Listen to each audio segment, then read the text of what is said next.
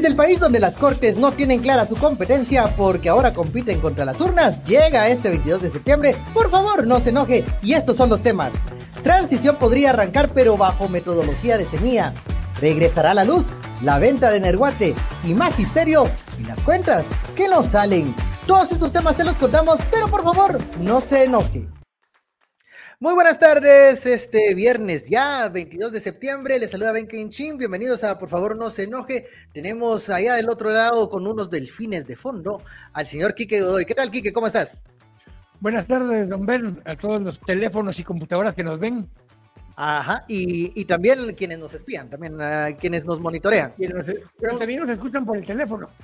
También, sí, sí, sí. O desde fotos en el estadio también, o sea, donde, quiera, ahí ah, están. Ah. Así que no hay que perder esa aclaración siempre con lo de, con lo de por qué digo esto, porque a don Hermenegildo Pep Castro, un otrora arquero, dice, dice que una vez que lo estaban entrevistando, le preguntan, eh, mucho gusto, don Hermenegildo, ¿cómo está? Un saludo a todos los televisores que nos están viendo. Entonces, bueno, está. saluda a los teléfonos, incluyendo a doña Paulina. Ah, ah, sí, incluyendo a doña Paulina. Eh, también eh, quiero mandar un saludo antes de comenzar a la gente de la Universidad Rafael Andívar. Hoy estuve por la mañana en el Congreso de Comunicación, el primer Congreso de Comunicación. Muy interesante lo que estuvimos hablando ahí sobre la comunicación política y cómo, cómo perdieron algunas campañas, algunos eh, ciertos candidatos que no vamos a mencionar, pero que ustedes que no siguieron la pista ya saben de quién estamos hablando, ¿no? Pero un saludo a todos ellos y a los estudiantes también. Bueno, comenzamos con ¿hay o no hay transición? Transición 2.0, transición eh, al estilo semilla, eh, ¿o qué? ¿Cómo es esto? Pues, a ver, lo interesante fue de dónde surgió que volviera a haber transición. Papá Almagro, no. Sí, es que cabalmente don, Almagro dijo en su extenso reporte donde le restregó todo al fiscal Curuchiche y al presidente Yamatei y demás, dijo al final, miren, pero creo que sería conveniente que en todo caso se retomara la transición. Y por eso la carta que le manda el candidato, el, presidente electo al presidente Yamatei fue, miren, queremos retomar la transición, pero con otra dinámica. No dice mucho detalle la carta, a excepción de que dice montemos mesas técnicas donde sus equipos de gobierno, nuestros equipos técnicos, que no son necesariamente los funcionarios que van a llegar, tengan esa, ese acercamiento, den seguimiento al proceso y terminemos de, de afinar la parte de traslado de información, porque es decir que la información que se les dio en su momento era un USB y unos cartapacios que tenían la información que es pública todos modos en la página. O sea, no le dieron nada. No había nada nuevo, no había nada nuevo en ese, en ese cartapacio. Ahora, la dinámica realmente diferente no debería ser dejar de estar metiéndole zancadilla al, a la administración entrante, pero eso no va a pasar. Eso fue el argumento original del, presidente electo Arevalo del por qué se salió, porque dijo, miren, mientras siguen con esta fregadera de que si vamos o no vamos, que si nos votan o no nos votan, no podemos estar hablando de esto. Almagro lo que le dijo fue, mire, usted va a tomar posesión, aunque cueste la vida del presidente Yamatei, le dijo, pero aunque cueste la vida del presidente Yamatei, va a tomar posesión. Entonces, échenle ganas con la transición técnica, déjense del show político. En otras palabras, les dijo, no tengo tiempo de estar yendo todas las semanas a Guatemala para funcionar de chaperón. Sí, porque va a seguir la supervisión, acompañamiento, chaperonada o tutelaje de don eh, Luis Almagro de la OEA. Ahora, cuando dicen reunirse, cada ministerio, cada secretaría, da la impresión de que ya hay equipos específicos para cada ministerio cada secretaría. Pero la información que tenemos hasta el momento es que no, que solo están los, pues, los delegados de, por sectores, no por ministerios y secretarías. Ya tiene semilla al, no estoy diciendo ministros, pero a los encargados de cada ministerio y secretaría. Mira, lo que tiene es un equipo, las personas que estuvieron en la última reunión eh, formal donde estuvo el chaperón Almagro, eh, ya eran algunos de los que muy probablemente harán alguna función de gobierno no sabemos cuál, pero que formarán parte de esos equipos. El quien fue el coordinador del plan de gobierno en general fue Oscar Villagrán. Quien vio la parte fiscal financiera fue Jonathan Mencos. Ellos dos estuvieron ahí. De hecho, Oscar Villagrán subió como 10 veces a recoger carpetas en nombre de, diferentes instituciones, pero el resto de la gente que estaba ahí sí forman ya parte de un equipo técnico que ve temas sociales, ve temas económicos, ve temas de infraestructura, pero no había ninguno ahí que formalmente haya sido ya propuesto o nominado para algún cargo más formal. Y que yo creo, según ha anticipado eh, Arevalo, no va a decir porque se le vienen la, se le vienen los, los infrarrojos acá al, al posible futuro ministro. Yo vi un par de entrevistas, eh, que por cierto los tiene pendiente Nacho de traerlo acá, vi un par de entrevistas donde donde le preguntaron eso. Justamente él dijo, no, no, no, no, no, eh, hay un problema, queremos nombrarlos a todos juntos, hay gente que está pidiendo permiso o en la empresa, o en el organismo internacional, o en algún aspecto de ese tipo, o va a renunciar y le toma un tiempo, hasta que no podamos nombrar a todos juntos, no vamos a ir nombrando por partes. Esa fue la explicación principal que dio el presidente electo. Pero la lógica sí sería lo que vos dijiste, aquí lo hemos dicho. En cuanto alguien diga, este cuate va de ministro de tal cosa, secretario de tal otra, le ponen la mira aquí y lo van a empezar a hostigar. Porque otra cosa también debemos de, de, tener en cuenta, los nombres que ya han salido como parte de estos equipos técnicos son los mismos que se repiten, por ejemplo, en esta comisión que ya ha asistido a la Comisión de Finanzas, a otras reuniones. O sea, también estos no se pueden multiplicar. O sea, Jonathan Mencos, no sé cuántos Jonathan Mencos hay, porque igual no puede alcanzar, aunque ya nos dimos cuenta que está concentrando las declaraciones en la, un jefe de bancada, o sea, el diputado Samuel Pérez. Eh, creo que ahí hay algo que deben de saber manejar mm, organiza, organizacionalmente, porque no van a mostrar sus fichas políticas, sí técnicas, pero es que estas mismas fichas técnicas son las que están haciendo todo el trabajo en el resto de reuniones que en este momento tienen y las que se suman con el, el 25 de septiembre que iniciaría nuevamente el engranaje de la transición, ¿no? Pero hay un, un, tema distinto también. Una cosa son las personas que públicamente están participando en estas actividades y otra cosa es las que están trabajando en equipo del lado de Semilla sin que sea público. Porque, ojo, ese es otro equipo también. Hay gente que está trabajando con... Los que llegaron fueron como delegados por tema a esas reuniones, pero dentro del grupo de Semilla, dentro del equipo ya de gobierno electo, estarán trabajando en algunas eh, mesas técnicas, profundizando en los detalles, trabajando en, en las propuestas de financiamiento y demás.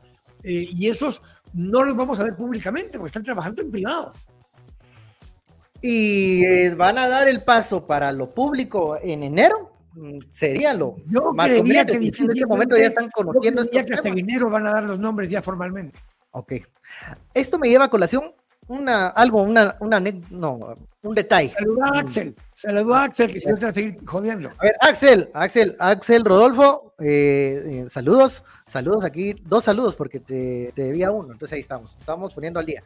Yo quiero, a ver, hacer, hablando de estos equipos que sabemos que hay un equipo visible de, de Semilla, muchos de ellos ya los conocíamos porque estaban en alguna candidatura para diputados o que coordinaban el plan de gobierno o la propuesta de plan de gobierno, pero también hay equipos que están, digamos, eh, en la sombra en este momento, un gabinete en la sombra, digamos, se debería estar comenzando a conformar.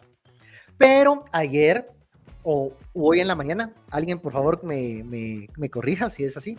em, la encargada de los temas legales, una de las encargadas de los temas legales, la diputada electa, eh, Andrea, Andrea María Andrea. Reyes Upeña. Ah, A ver, así es, gracias.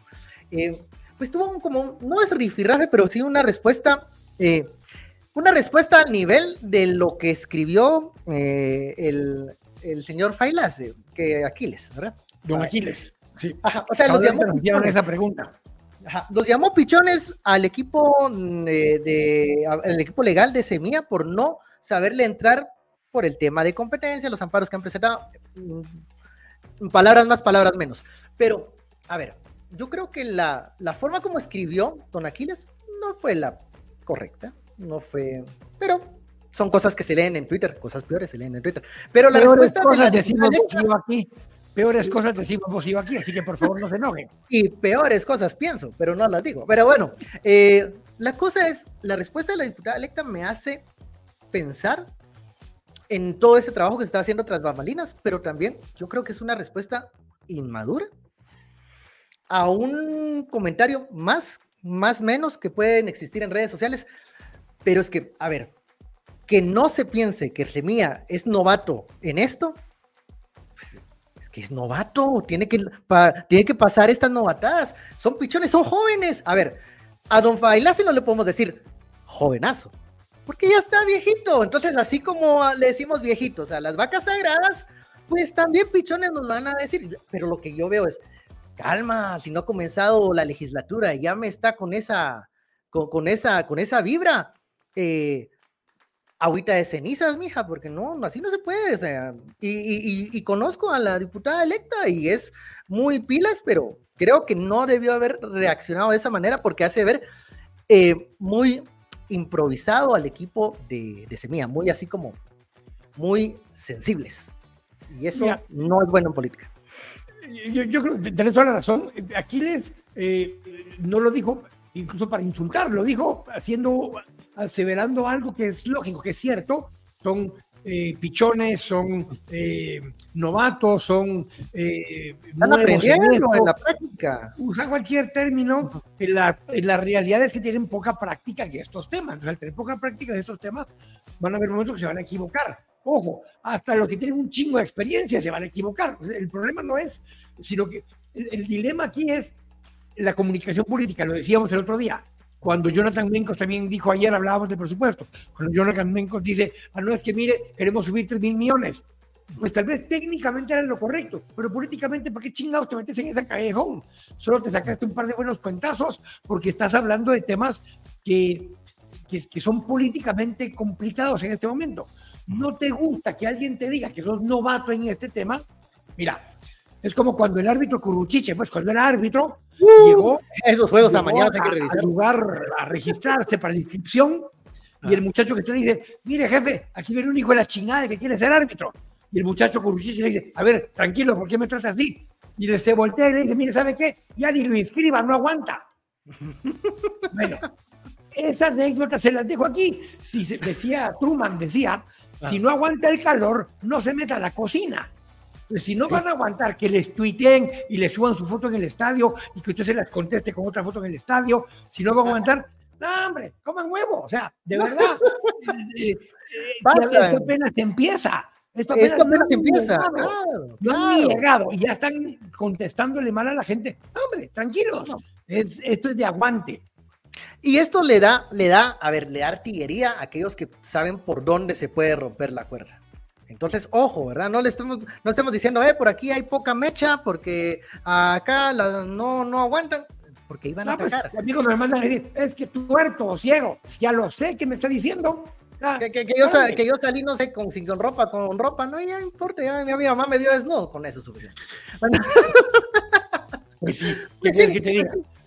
Estamos en, estamos en esto, hay que aguantarse y hay que, y también cuando nos toca, pues también igual, hacer ver las cosas del otro lado, pues hay que, hay que tener cierto cuero y hay que tener sabiduría para... Pero si vas a contestar, contestarles igual. O sea, metete a contestarle lo mismo, mire, pues yo puedo ser pichón, pero usted está eh, paloma vieja, usted ya no, ya no está ni para el caldo. Eh, sí, hay que saber, aquí el que se enoja pierde. Y el que se enoja denota poca preparación y mucha improvisación. Entonces, ojo porque esto no ha comenzado, bien lo dice Quique. A ver, y lo que no ha comenzado, pero ya se cocinó, fue la venta de Nerguate. Ayer hablábamos un poco que si era manzana envenenada, que si era, ¿cómo era? Compra de mm, como fruta yuca. Eh, eh, pues, pues, pues, pues, cosas ahí, cosas han, y temas difíciles tendrán que poder sortear.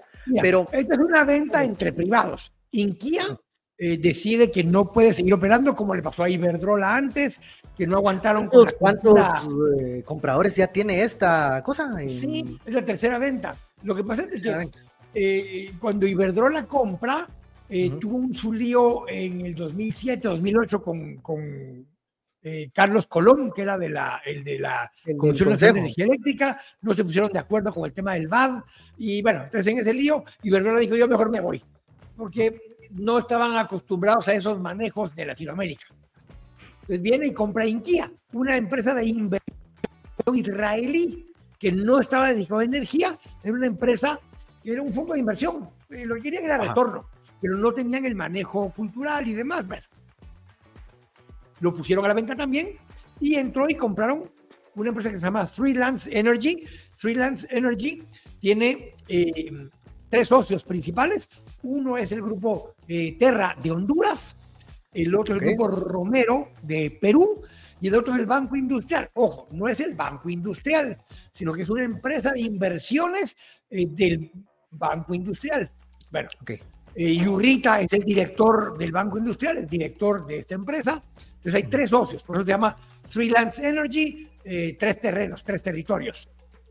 Lo interesante es una empresa que se formó hace poco con un capital de 999 dólares. Solo el requisito. dólares para formar la empresa. Esta es la primera inversión que hacen juntos, que es comprar esto. Yo sé que hubo otras empresas que participaron en esta como subasta privada que hizo Inquia y la que ganó fue esta.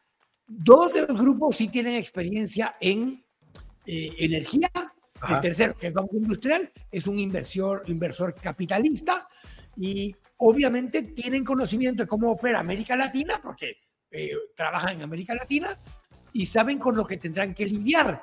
Yo tal vez creí que Codeca iba a ser uno de los socios, pero no, no apareció Codeca como No le dieron participación accionaria. Eh, no le dieron participación accionaria.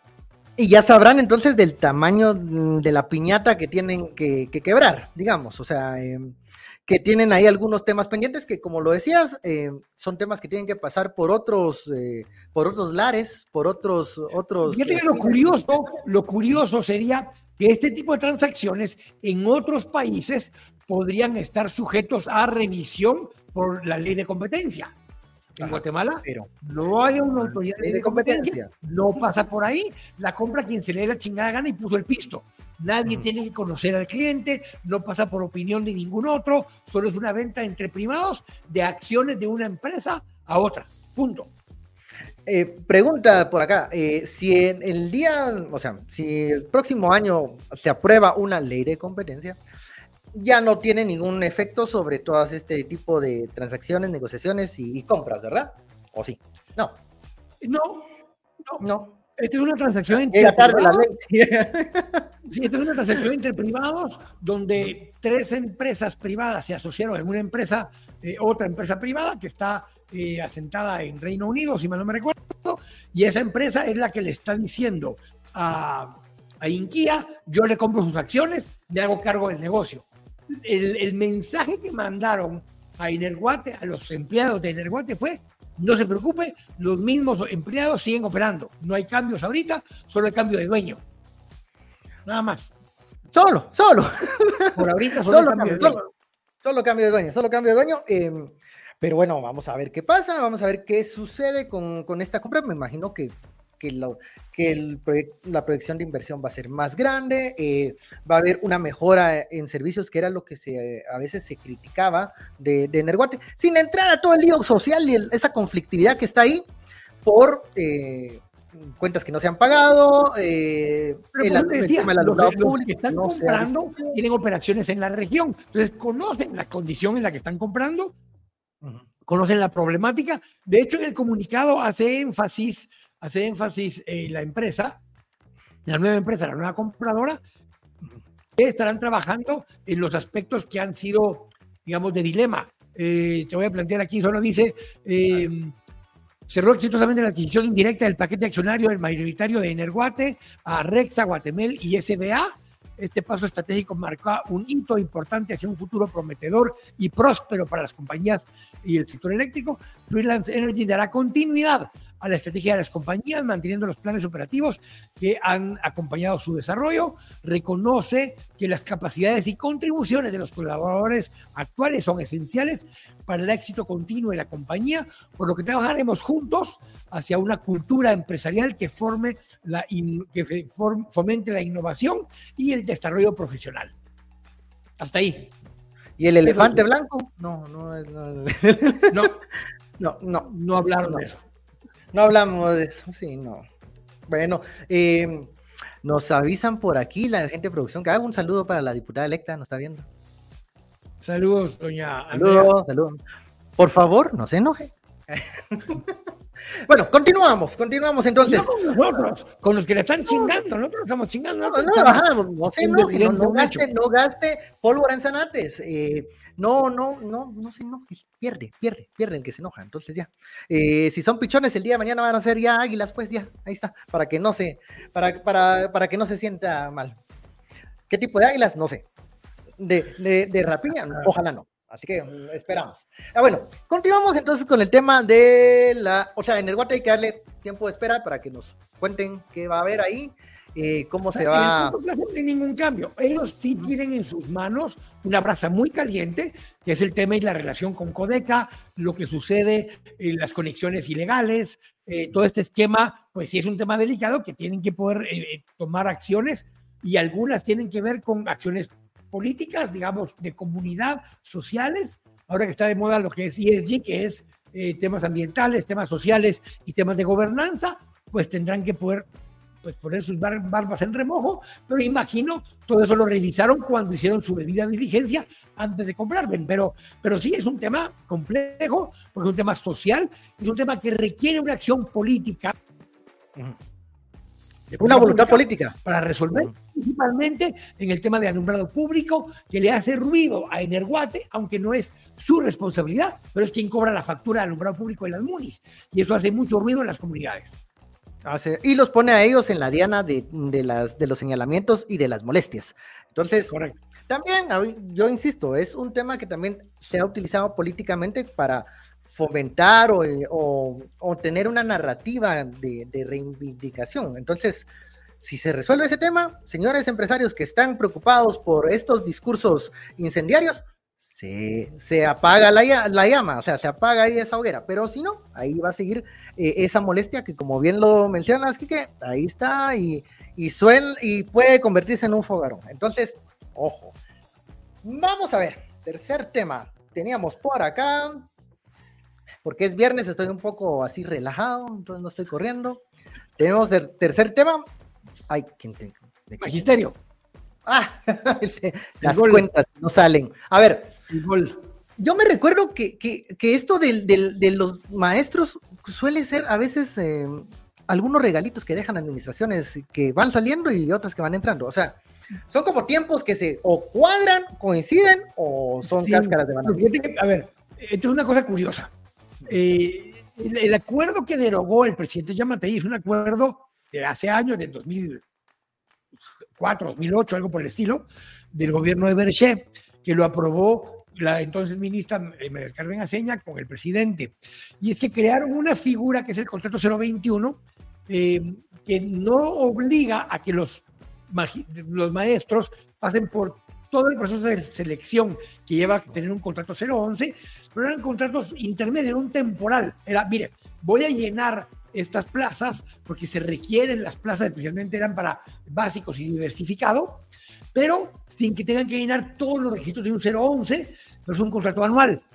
No tiene prestaciones, eh, se tiene que renovar todos los años y se pusieron ciertos criterios para poder contratar a las personas bajo ese contrato. Y había un mecanismo de calificación que incluía dónde vivía la persona, porque cuando las personas no viven cerca de donde son asignados, llegan lunes en la tarde y se van jueves en la tarde. Es un día de clases porque la gente tiene que viajar. Entonces, dentro de las cosas era que hablaba el idioma materno original del sector, del territorio, si vivía cerca del territorio, eh, si tenía las calificaciones adecuadas, pero todos los años había que precalificarlo. Lo que se había logrado con esto es que quienes ya habían sido precalificados y estaban bien en la plaza, se les renueva automáticamente para el próximo año. Eh, de todos modos, era una. ¿Pero era obligatorio renovárselo? No. O sea, esa era la práctica, digamos. Lo que informó el gobierno, a ver, con los 021, si vos ya habías calificado y querías seguir teniendo la plaza, te la renovaban probablemente sin mejora salarial, solo te renovaban y no has entrado todavía al escalafón de magisterio que permite ir obteniendo antigüedad y teniendo e ir pasando a, lo largo del escalafón. Son contrataciones temporales, digamos, así como... Son contratos temporales, pero que te los aseguraban de alguna forma. Bueno, lo que, se, lo que argumenta el, eh, el Ministerio de Educación actual es que aunque se derogó el acuerdo, todos aquellos que ya están contratados con esa plaza se les renueva. O sea, van a seguir con la Plaza 021, pero le dejan la responsabilidad al nuevo gobierno que haga una nueva normativa o encuentre un mecanismo para regularizarlos y pasar a 011. Lo curioso es que yo no vi que Joviel Acevedo saliera diciendo algo. No se salió quejando. O sea, silencio es... Ahora, los 021 no necesariamente forman parte del sindicato de magisterio. Esos solo son los 011. Entonces no es gente a la que representa Joviel Acevedo tampoco. Pero si son, aquí teníamos el número, un número importante de personas que están bajo ese contrato, son más de 20 mil. Son más de, más de 20 mil personas que están bajo ese contrato eh, actualmente, decía el Ministerio de, Educación, dice que es un acuerdo del 2004 eh, que establecía el procedimiento técnico para reclutar, seleccionar y contratar temporalmente maestros. La normativa estaba vigente desde la época de María Carmen Aceña y tomaba en cuenta nivel académico, experiencia laboral, habilidades cognitivas, residencia del postulante y el dominio del idioma. Eh, y lo que ellos argumentan es que eh, los que están actualmente contratados bajo ese contrato se les va a renovar, van a seguir en ese contrato. Yo recuerdo que por aquí puse yo los números, pero son alrededor de veintipico mil, veintipico mil personas que están contratadas bajo ese renglón. Regularizar esa cantidad de maestros, ¿qué significa? No No. Y ahí pasarles, pasarles al, al 011 no es fácil. Entonces se les otorga el 021 en lo que logran optar a una de las plazas que están en el 011. Y lo que se planteó aquí eh, de parte del Ministerio de, Educación es que los que ya estaban siguen. Lo que no hay es criterio de cómo contratar nuevos.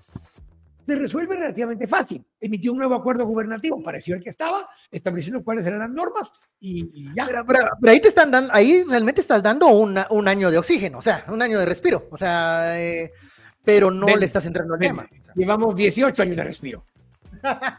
Porque ese acuerdo tiene 18 años. Con el transmetro. o sea, que llevamos 18 años que nos vamos de año por año, pues.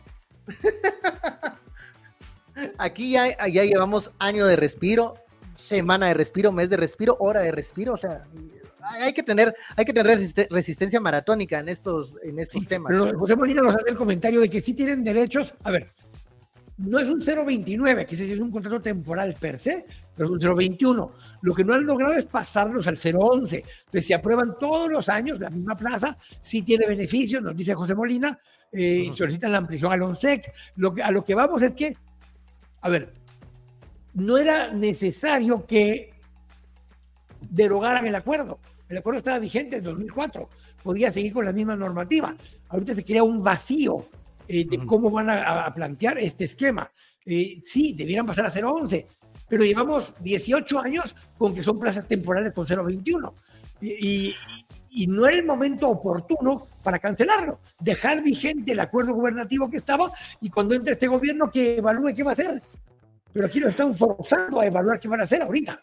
Sí, así pónganse a trabajar, así lo que no hicimos nosotros, háganlo ustedes ahorita o vean ustedes cómo lo resuelven o sigamos en lo mismo.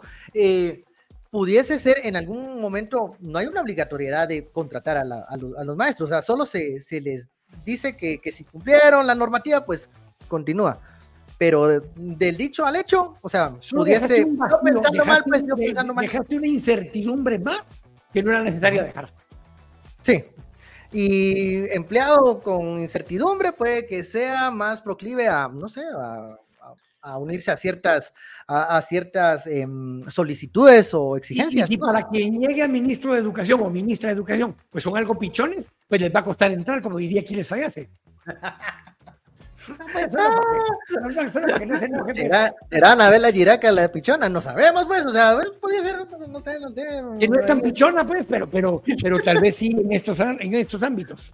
No sé, pero bueno, los dejan otro, otro tema que resolver, que, que no, o sea, igual no se ha resuelto, pero ahora como que se apresura la maquinaria, ¿no? Ahí sí podría ser solo por joder. Solo por joder les dejaron otra chinita. A ver, eh, solo por joder, ahí estábamos leyendo una carta que postea el diputado Orlando Blanco acerca de CGPAN.